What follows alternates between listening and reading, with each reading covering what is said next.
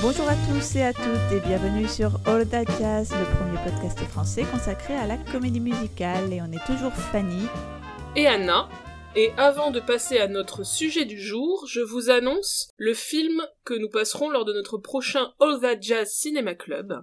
Ce cinéma club aura lieu le dimanche 9 avril à 17h, toujours au cinéma L'Archipel à Paris, et nous aurons le plaisir de voir ou revoir le film Hair de Milos Forman de 1979, adapté de la célèbre comédie musicale qui a révolutionné Broadway à la fin des années 60. Donc venez le 9 avril.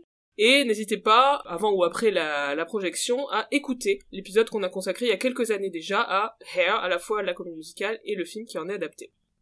Et donc dans l'épisode d'aujourd'hui, on va vous parler d'une nouvelle série musicale intitulée Up Here, Tête à tête en français, une série musicale créée pour Hulu et sortie le 24 mars 2023 sur Disney+, 8 épisodes d'une trentaine de minutes chacun.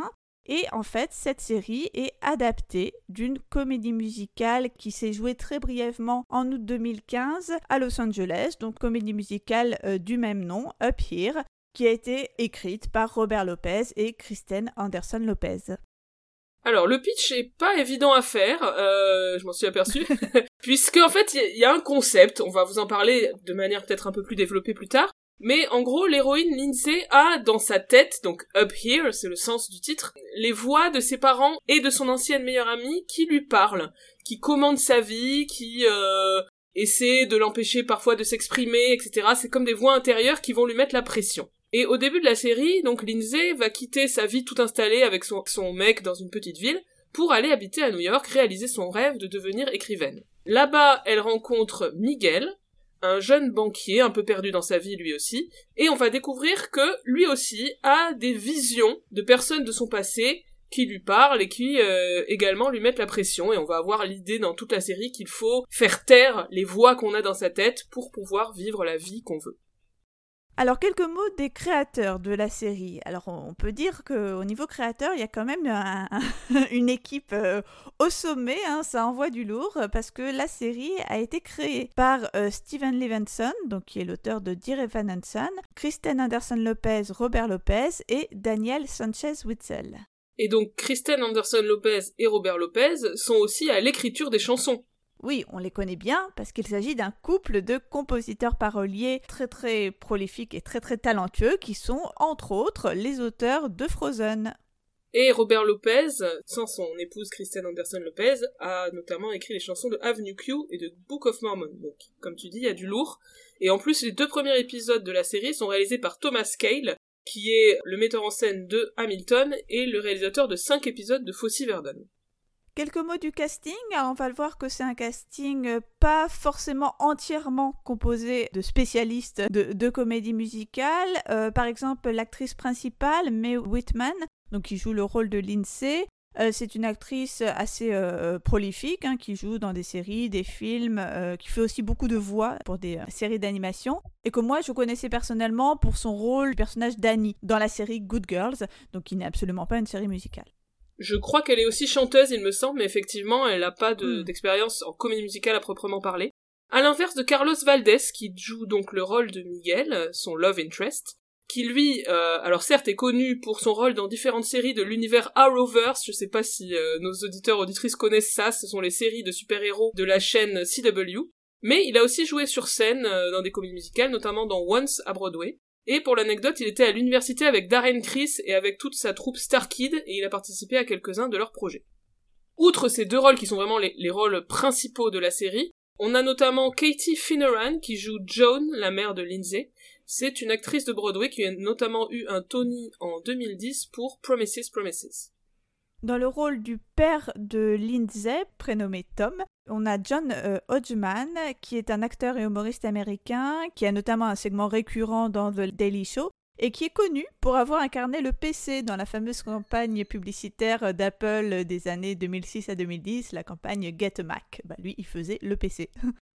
Également Andrea Burns dans le rôle de Rosie, qui est la mère de Carlos, et qui est connue notamment pour le rôle de Daniela, la coiffeuse, dans In the Heights à Broadway. Sophia Hammond euh, joue le rôle de Céleste, donc l'amie d'enfance de Lindsay, et donc une de ses voix, et c'est une jeune actrice euh, qui s'est notamment illustrée dans plusieurs films produits par Disney Channel. Scott Porter joue le mec avec qui l'ex de Carlos l'a trompé, et qui est aussi une des voix qui est dans sa tête. J'espère que vous suivez le concept, c'est un peu difficile je trouve à expliquer. Euh, et Scott Porter, il est connu notamment pour son rôle dans la série Friday Night Lights. On a également apparition de Brian Stokes Mitchell dans deux épisodes. Il joue un auteur de livres pour enfants que Lindsay va rencontrer. Brian Stokes Mitchell, c'est un grand nom de Broadway qui est connu pour euh, ses rôles dans Ragtime en 98 et notamment dans les revivals de Kiss Me Kate en 2000 pour lequel il a eu un Tony Award et Man of La Mancha en 2002. Euh, moi, j'avoue que je l'avais surtout reconnu comme euh, l'un des papas de Rachel d'Angly. oui, c'est vrai aussi. Et on a également une autre star de Broadway dans un tout petit rôle, c'est Norm Lewis, qui joue le rôle d'un sorcier d'heroic fantasy qui va être imaginé par le personnage masculin. Et Norm Lewis, il est connu notamment pour avoir joué Sweeney Todd, Javert dans Les Misérables ou encore le Phantom of the Opera. Alors un mot de notre attente, hein, notre impatience. Imaginez-nous donc juste avant la, sortie de la série. Moi personnellement j'avais hyper hâte. Euh, Anna m'avait envoyé la bande-annonce, ça donnait trop envie. Euh, ça avait vraiment tout pour me clair, le pitch, le, mélange de comédie musicale et comédie romantique, le fait que ça se passe à New York, le fait que ça rassemble pas mal d'acteurs et d'actrices que j'aimais bien, que j'avais totalement confiance en ses créateurs. Donc j'étais très très très très partante pour regarder cette nouvelle série. Oui, moi aussi j'étais impatiente, surtout par rapport aux numéros musicaux. Hein. Anderson Lopez et Robert Lopez, c'est pas des pas des nuls a priori, donc j'attendais beaucoup au niveau des, chansons. Et venons-en donc dès à présent à notre avis, nos avis, où j'ai intitulé cette partie Pourquoi tout le monde n'est pas Crazy Ex-Girlfriend? Alors, euh, j'avoue que dès le premier épisode, j'ai été très déçue et en fait, je me suis euh, immédiatement ennuyée. Euh, je pense qu'il y a un vrai problème d'écriture dès le départ. On, comprend vraiment rien. Enfin, moi, j'ai pas compris. Hein. Qui sont ces voix? Qui est ce mec qu'elle quitte du jour au lendemain au début? Après, on comprend qu'ils allaient se marier, mais je trouvais que c'était pas hyper clair au début. Euh, pourquoi elle part à New York brusquement? Et d'ailleurs, d'où est-ce qu'elle part? Où est-ce qu'elle habite? Enfin, trop d'éléments trop d'éléments en hmm. suspens. J'avais même pas compris au début que ça se passait en 1999, parce qu'après on nous parle du bug de l'an 2000, mais alors j'avais pas du tout compris que c'était il y a 20 ans que se déroulait cette intrigue. Oui, on le découvre un peu tard et on se demande aussi pourquoi ça se passe à cette période, puisque ça n'apporte pas grand chose, je trouve. En réalité, même la bande-annonce euh, qu'on avait vue euh, quelques temps auparavant m'avait semblé plus claire sur le concept. Euh, du coup, j'avoue qu'après ce premier épisode, j'ai eu beaucoup de mal à rentrer dans la série. Ouais. Bah, je suis déçu aussi, hein, c'est, je trouve, euh, assez prévisible et il y a de gros problèmes d'écriture comme t'as commencé à le pointer. Bah oui, il y a beaucoup de choses qui étaient vraiment difficiles à, suivre. Par exemple, j'ai absolument rien compris du moment où il va voir. Alors, à un moment donné, il va voir une fille euh, qu'il a croisée dans un bar. Bah, voilà, il a un date avec elle et il se finit au lit avec elle. Et après, il y a son collègue qui arrive. On comprend que le collègue, c'est le mec de la fille en question. Ils veulent faire un plan à trois mais j'ai pas compris si c'était prémédité au début. Enfin, il y a plein de trucs qui sont pas explicités dans cette série finalement et, et qui sont laissés en suspens comme ça, comme si c'était pas grave de pas avoir euh, précisé ce qu'ils avaient amorcé. Je sais pas si tu vois ce que je veux dire. Si si. Et je trouve que ça ça passe trop vite sur plein de choses, notamment hmm. euh, il y a un flash forward au début de l'épisode 5, une ellipse temporelle quoi. Et je trouve que ça n'a aucun sens parce que donc euh, les deux personnages se sont séparés et tout d'un coup ils se retrouvent à la faveur d'un événement où ils se retrouvent tous les deux, et tout d'un coup elle est en couple avec un tocard, et elle a complètement changé. On sait pas pourquoi dans ce temps-là elle est devenue comme ça, pourquoi elle s'est mise avec ce mec, enfin il y a quelque chose qui, qui fonctionne pas vraiment. Mais du coup pour toi, ce flash forward, il a vraiment existé Enfin, c'est vraiment quelque chose qui s'est déroulé parce que moi, j'en suis venue à me dire ah ben c'était un, je sais pas comment dire, un truc imaginaire, genre une réalité alternative et après, enfin, je sais pas, tu vois, j'ai pas compris le statut de, de, cet épisode-là. Donc pour toi, c'est dans la continuité de la narration. On a juste oui, pour moi, oui, euh, même si pour moi, c'est très mal écrit. Ouais. Donc tu vois à quel point j'ai rien compris? mais euh, je pense que c'est pas ta faute. Enfin, il y a, y a, vraiment un problème d'écriture. Je sais pas exactement d'où ça vient, mais et je trouve aussi que ça se voit dans les personnages et notamment à quel point, en dehors du coup principal, les personnages secondaires n'existent hmm. pas. Je trouve que, euh, par exemple, la colocataire de Lindsay, qui pourrait être un, un personnage un peu marrant, un peu dynamique, elle, elle, apparaît un moment, on la voit quasiment plus, elle réapparaît vaguement à la fin, jamais il y a une relation qui se crée entre elles. Euh, vraiment, je trouve qu'il y a un gros problème. Alors bien sûr, on part du lieu commun de la jeune artiste, en l'occurrence écrivaine, qui va débarquer à New York au début, mais pourquoi pas après tout, hein, c'est le point de départ de plein de trucs qu'on adore, c'est pas la question. Mais euh, puisque on est dans une comédie romantique, je trouve que euh, vraiment cet aspect romantique ne fonctionne pas non plus, les conflits sont pas très intéressants, euh, donc euh, ils sont amoureux, ils sont pas sûrs de vouloir s'engager, on a déjà vu ça. Les obstacles à leur relation sont très artificiels, je trouve, elle lui cache des choses, mais on sait pas pourquoi ils se parlent jamais honnêtement et donc ils font des suppositions foireuses l'un sur l'autre et je trouve que c'est énervant plus que mignon. Oui, par exemple, l'épisode que j'ai cité tout à l'heure, le moment où il va voir une fille euh, rencontrée euh, randomly dans, dans un bar, Carlos fait ça juste parce qu'il a vu quelque chose noté sur l'agenda de l'INSEE, donc il en déduit qu'elle voit un autre mec parce que c'est pas clair à ce moment-là s'ils sont en couple libre ou pas. Au lieu de juste discuter, il va voir cette fille alors qu'il en avait visiblement aucune envie. Il y a plein de moments où on a l'impression que les personnages vont se forcer à faire les mauvais choix ou se forcer à s'éloigner l'un de l'autre juste pour faire durer le suspense, quoi. Ouais, ouais, ça paraît très artificiel, je suis d'accord. C'est là qu'on voit à quel point c'est dur de faire une bonne comédie romantique. Parce qu'il faut à la fois qu'on s'attache aux personnages et qu'on se dise qu'ils sont faits absolument pour être ensemble, et en même temps, il faut que la raison pour laquelle ils mettent autant de temps à se mettre ensemble soit hmm. crédible. Donc euh, là, je trouve qu'on a un peu aucun des deux, quoi. Ah oui, là, moi, je suis convaincue qu'il faut pas qu'ils se mettent ensemble. Hein. Vraiment, à l'épisode 7, euh, moi, j'étais vraiment en mode pitié. Euh, ne, ne, finissez pas ensemble, ça va être toxique. C'est pour votre bien que je dis ça. Hein. Ça, ça peut pas fonctionner, cette histoire. Alors, il y a un point sur lequel je voulais revenir. Je me doutais bien que ça t'aurait marqué aussi. Mais il y a un moment donné, alors c'est un spoiler, désolé, mais c'est spoiler d'un truc affreux. Euh, à un moment donné, pour je ne sais quelle raison, euh, l'INSEE euh, brûle une famille de rats dans, son, dans sa gazinière. c'est juste horrible et cruel. J'en ai fait un cauchemar particulièrement graphique que je vous épargne. Ça n'apporte rien et c'est juste traumatisant. Et surtout pour nous spectateurs parce que eux, les personnages, ils semblent très rapidement passer à autre chose. Mais alors là, j'ai pas compris. Pourquoi? Ah non mais merci Fanny parce que je me demandais si c'était moi avec euh, voilà mes préoccupations euh, particulièrement marquées sur les questions de conditions animales mais franchement oui je trouve ça horrible de nous faire rire enfin d'essayer de nous faire rire avec la mort d'animaux dans d'atroces souffrances. C'est complètement gratuit sérieux va vraiment falloir se poser des questions sur comment on peut trouver ça drôle hein, ouais je, ouais. Je suis sans voix. Dites-nous ce que vous en pensez est-ce que ça vous a aussi euh, complètement ahuri? Simplement, je voulais noter que, euh, a priori, je me demandais si c'était une, mini-série qui allait se boucler avec la fin euh, du dernier épisode, comme si c'était la, comédie romantique était terminée. Et en fait, a priori, la toute dernière scène annonce une éventuelle suite. On vous révèle rien, mais voilà, il est possible qu'il y ait une saison 2. Là encore, hein, c'est tellement peu original. J'ai l'impression que c'est la raison numéro 1 qui pousse les personnages à rester ensemble depuis la nuit des temps. Mais bon, on ne vous dit rien. c'est ça. Euh, et sur, de manière générale, je voulais revenir sur donc ce fameux concept un peu difficile à expliquer des voix dans la tête. Je trouve qu'il est pas assez poussé et, finalement un peu gadget. On a l'impression, notamment, en fait, dès le premier épisode, que Lindsay va être capable de les ignorer, puisque, en fait, elle quitte sa vie avec son mec, malgré les protestations de ses voix intérieures, donc du coup, c'est bizarre, en fait, elle a déjà réglé le problème. Enfin, euh, dès le début, j'ai trouvé que ça fonctionnait pas vraiment. Oui, il y a un problème aussi, je trouve, de la lisibilité, si je puis dire, de la place de ces voix dans la diégèse, en fait, parce que les parents de Lindsay sont aussi des vrais personnages dans le récit, qui ont d'ailleurs à peu près la même apparence qu'il y a 20 ans, hein, mais bon, ils sont juste pas habillés pareil.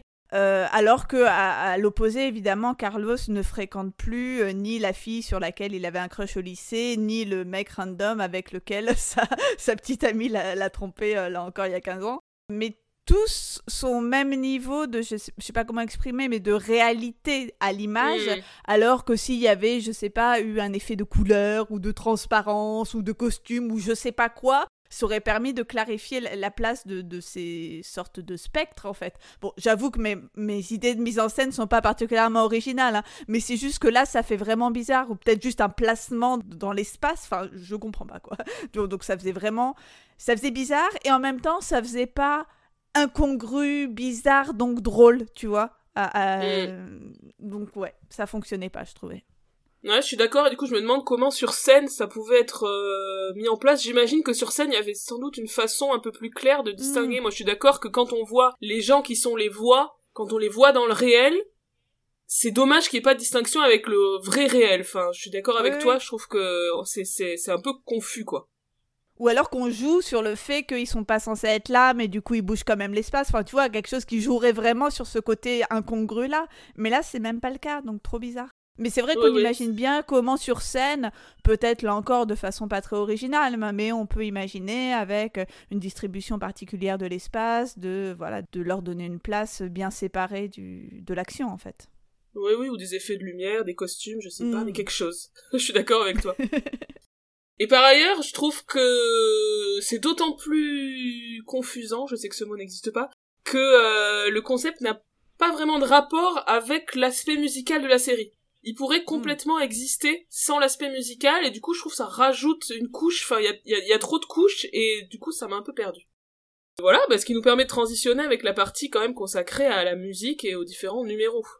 Oui, je pense qu'il y a pas mal de nos réflexions, enfin de, de, ce sur quoi on a réagi toutes les deux, qui portent sur la question de la place de la parodie, de la relation même au genre de la comédie musicale, puisque euh, on a eu l'impression, euh, Anna et moi, hein, je ne veux pas parler à ta place, mais à te lire, je pense que c'est ça aussi, on a eu l'impression que ça se voulait parodique à plusieurs reprises, mais que c'était pas vraiment assez poussé dans la parodie et du coup il y a plein de choses qui euh, avaient l'air d'être euh, assez premier degré et qui du coup euh, frisaient sérieusement avec le ridicule. Hein. On, a pas mal d'exemples. Moi, moi, par exemple, ce qui m'a ce qui m'a assez frappé, c'est dès le premier épisode, il me semble, la chanson What If, qui est une genre de I Want Song de Lindsay, à un moment donné, où arrivée à New York, bon bah elle est totalement démoralisée, elle veut reprendre le contrôle de sa vie et vraiment euh, accomplir ce pourquoi elle est venue à New York. On a ce côté voilà un peu inspirationnel, mais c'est tellement, enfin je sais pas, la musique euh, fait vraiment niaiseuse, euh, voilà la façon dont un espèce de makeover est filmé parce qu'elle était en pyjama tout amorphe et puis elle va se faire belle pour sortir. Enfin je sais pas, ça fait vraiment tellement cliché que je trouvais que c'était juste un peu ridicule quoi. Euh, ou dans la même lignée, euh, la chanson Tiger Shark, qui est en fait une caricature de pep talk euh, promouvant la masculinité toxique, que le fameux bah, mec avec lequel l'ancienne copine de Carlos l'avait trompé, bah là c'est une de ses voix, donc il arrive pour lui donner tous ses conseils de masculinité toxique, un peu en mode manap, quoi, genre sois un homme et tout. Euh, mais là encore, je trouvais que c'était pas tout à fait assez poussé pour que ce soit totalement assumé euh, le côté parodique, donc là encore, c'était presque un peu ridicule. Alors pour le coup, celle-ci m'a fait plutôt rire parce que justement, je trouve qu'on sent le côté exagéré avec le mec qui hurle dans l'oreille de Carlos, cette espèce d'exhortation complètement mm. caricaturale. Le côté euh, les, images du tigre et du requin, deux comparaisons animales pour le prix d'une. Euh, j'ai senti vraiment l'exagération. Après, je vois ce que tu veux dire. En limite, enfin, ouais, ça pourrait être encore plus poussé, quoi, pour vraiment on soit sûr que c'est du second degré. Oui, là, là, oui, je suis d'accord avec toi. On voit quand même que c'est du second degré, mais du coup, pourquoi pas euh, go all the way, quoi? Tu vois vraiment y aller. Euh, mm. Même au niveau de la mise en scène, tu vois, qu'on pourrait imaginer, ouais, bah justement des images de, de requins et de, enfin, tu vois, des, je sais pas. Mm. Mais ouais. Et ah oui, euh, gros moment de ridicule, j'ai trouvé sur la chanson euh, I Am Not Alone à l'épisode 4 où il brise les murs de ce qui est d'abord son cubicle puis des toilettes ou alors là encore j'ai pas bien compris. Et après il se retrouve dans une sorte de d'espace théâtral abstrait. Là encore bizarre. Je sais pas mais oui oui mais là encore ouais c'est c'est c'est un peu brouillon. Et euh, moi je voulais faire remarquer mais je crois que tu as remarqué la même chose que la chanson mélancolique à l'épisode 7 quand Lindsay va rentrer chez elle fait énormément penser à The Moment Is Me qui est un, moment absolument génial de Crazy Ex-Girlfriend qui est une parodie de chansons aspirationnelles mais là, comme c'est traité en mode sérieux dans Up Here, c'est vraiment, on, voit tout de suite euh, le problème, quoi, je trouve. Bah oui, parce que Crazy Ex-Girlfriend est là aussi pour nous montrer combien ces tropes sont, sont ridicules. Et j'allais justement écrire la même chose hein, quand j'ai vu que tu l'avais noté sur le fichier. Euh, c'est ouais, mais littéralement, hein, je suis assez persuadée qu'on a le même thème musical. What does the future hold? Enfin, on a quasiment cette mélodie-là sur cette chanson, quoi. donc c'est foufou, quoi. Et dans le même genre, désolé de toujours ramener à Crazy Ex-Girlfriend, mais c'est quand même une espèce, comment dire, de, comparaison pour montrer ce qui est raté dans Up Here. Mm. Euh, dans Up Here, la chanson Please Like Me, qui est également l'épisode 7, fait aussi beaucoup penser à Crazy Ex-Girlfriend. On a donc ce personnage féminin qui est insecure, qui est un petit peu déluré, et qui va exprimer, euh, on va dire, ses problèmes psychologiques dans un numéro qui est dans sa tête sur une sorte de scène de cabaret avec un pianiste. Je trouve que ça fait penser à Tell Me I'm Okay Patrick, autre moment absolument génial de Crazy Ex-Girlfriend. Mais c'est ça en raté, quoi. C'est la version ratée. la chanson n'est pas catchy, euh, la mise en scène n'est pas intéressante, les paroles sont pas spécialement marrantes, il y a vraiment un truc qui échoue, je trouve. Et dans la même euh, idée de, de, comparaison avec Crazy Ex, dans Up Here, on semble aussi avoir le, même principe d'explorer différents genres musicaux. Même si c'est pas aussi systématique que dans Crazy Ex, en tout cas les fois où c'est poussé dans Up Here, on peut dire que c'est peut-être les fois où, ça marche le mieux, les numéros où ça marche le mieux. Par exemple, moi j'ai bien aimé à l'épisode 2 un mini numéro You Don't Belong qui est un numéro chanté et dansé donc par une des voix de, Carlos, donc euh, la voix de, son crush du lycée, qui est alors entourée de backup danseuses, quoi. Et vraiment, c'est presque juste une ponctuation ou euh, un peu en mode R&B, ouais. font une petite choré et un petit jingle pour dire bah non, tu n'es pas à ta place, you don't belong. Et ça, euh, comme c'est vraiment très succinct et c'est directement relié à la narration, en mode commentaire, dans un espace d'ailleurs, à ce moment-là, elles sont bien séparées de Carlos, juste parce que, bon, bref, euh, c'est la nuit, elles sont dans un coin du bureau. Du coup, à ce moment-là, je me suis dit, ah bah oui, le, concept pourrait fonctionner comme ça. Mm. Aussi, à l'épisode 3, j'avais bien aimé euh, une chanson qui chante dans le métro, au style plutôt sympa. Oui, c'est la chanson It's a Sign au début de l'épisode 3 en mode jazzy, un peu euh, une chanson qui fait penser à la, comédie musicale à l'ancienne, que j'ai trouvé aussi assez assez dynamique où on, passe d'un espace à l'autre euh, dans la rue, dans le métro, parmi les gens, etc. Et elle est plutôt rigolote. Je voulais noter aussi à l'épisode 3 la chanson Chapter 2, pendant laquelle Lindsay est en train de s'interroger sur la façon dont elle exploite sa propre histoire d'amour qui est alors en train de naître pour écrire son roman. Musicalement, on va dire que c'est une balade assez classique, mais il y a un jeu de mise en scène relativement euh, intéressant. Enfin, on, essaye de, on tente quelque chose parce que, bah, à ce moment-là, les personnages sont euh, en noir et blanc, les vrais personnages entre guillemets en noir et blanc. Et Lindsay se mettant en scène en tant qu'écrivain et elle en couleur. Il y a une espèce d'interaction entre les deux mondes. Je dis pas que c'est que c'est une séquence euh, parfaite, mais en, tout cas, on tente quelque chose à ce moment-là. Autre numéro parmi les, bons moments, c'est le numéro de Brian Stokes Mitchell dans l'épisode 4 qui donc euh, il y a un moment une espèce de vision du personnage masculin dans une ambiance un peu de cirque. J'ai l'impression que c'est une sorte de pastiche de Chicago. Oui, moi aussi, j'ai trouvé que ce numéro, il se démarquait vraiment par rapport aux autres, euh, plus travaillé, plus abouti sur le registre de la parodie, donc euh, il m'a aussi particulièrement plu. Ouais. Mais voilà, souvent, comme on le disait, ça pousse pas assez le côté pastiche, parodie, exercice de style. Et du coup, ça paraît assez brouillon. Par exemple, à l'épisode 6, il y a une chanson pop de Miguel, euh, je crois que c'est I Am In Love ou quelque chose comme ça, qui fait penser à, au tube des années 80 Walking on Sunshine. Donc, du coup, on est dans sa tête avec des danseurs en costume, des plans zénithaux. Là, il est sur une espèce de scène en forme de cœur. Enfin, j'ai l'impression que là, pour le coup, il y a, y a trop d'idées tout est un peu mélangé et, euh, et c'est dommage qu'on ait un peu perdu dans ce, ce qu'on veut nous dire en fait. Qu'est-ce que nous raconte cette scène véritablement sur le personnage, sur son émotion du mm. moment? Je trouve que c'est pas très très clair.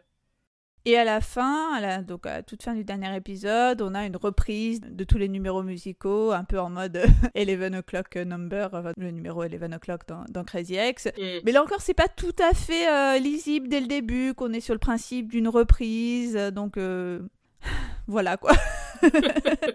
Bref, vous avez compris l'idée Je dirais que de manière générale aussi, on n'en a pas trop parlé, mais euh, la façon dont on filme la danse, il n'y a pas vraiment, on va dire, de grands ensembles dansés, même s'il y a quelques moments dansés, euh, notamment d'ailleurs l'épisode euh, dont on parlait qui faisait référence à Chicago. Mais les rares fois où on a quelques couples de danseurs, parce que c'est plutôt d'ailleurs des, ensembles qui dansent autour des personnages principaux, ils sont filmés bah, souvent, hein, comme dans les comédies musicales contemporaines, hein, de façon un peu brouillonne, on les voit pas bien danser, c'est jamais filmé dans le plan large, sans coupe, qu'on aime hmm. bien depuis la comédie musicale classique, quoi. Celle qui permet vraiment, de, enfin, le, plan qui permet vraiment d'apprécier la danse. Donc là encore, on passe un peu à côté. Et en fait, euh, souvent, euh, en regardant cette série, je me suis dit qu'on se demandait souvent euh, avec Anna si la comédie musicale pouvait exister aujourd'hui sans être méta, sans être une réflexion sur les codes du genre, hein, comme l'est aussi de façon explicite hein, Crazy Ex-Girlfriend. Bah, l'exemple de Happy semble montrer que c'est pas évident hein, d'être dans une vraie comédie musicale qui reprend les codes du genre sans être parodique ou sans être méta. Mais bon, je, persiste à croire que ce n'est euh, pas impossible, mais en tout cas, cet exemple montre que c'est dur à, réaliser. C'est vrai qu'on s'est parfois plaint, hein, toutes les deux, qu'il y ait toujours ce besoin de faire du méta ou du conceptuel pour que la comédie musicale fonctionne. Mais force est de constater qu'aujourd'hui, euh, ça donne souvent les meilleures séries en fait. Hein. Crazy Girlfriend, mmh. même Zoé. Alors c'est un petit peu moins vrai mm. pour le cinéma, qui a moins cette tendance au méta, je trouve. Faudrait peut-être y réfléchir. Là, c'est un truc qui vraiment me passe par la tête. Mais voilà, je suis d'accord avec toi que c'est absolument pas impossible de faire une série musicale qui ne soit pas méta et qui pour autant euh, soit soit réussie. Là, y a, c'est pas seulement ça le problème, quoi. Donc, euh, bah voilà. Donc, n'hésitez pas à réagir, à, nous dire aussi ce que vous en avez pensé, hein, parce que j'imagine qu'on n'était pas les seuls à attendre cette sortie avec impatience. Donc euh, voilà, on est curieuse d'avoir euh, votre opinion sur, sur cette série. Je vous rappelle que notre prochain All Jazz Cinema Club, c'est le 9 avril à 17h à l'Archipel pour le film Hair. Merci beaucoup de nous avoir écoutés. Et on vous dit à très bientôt pour un nouvel épisode de All That Jazz. Salut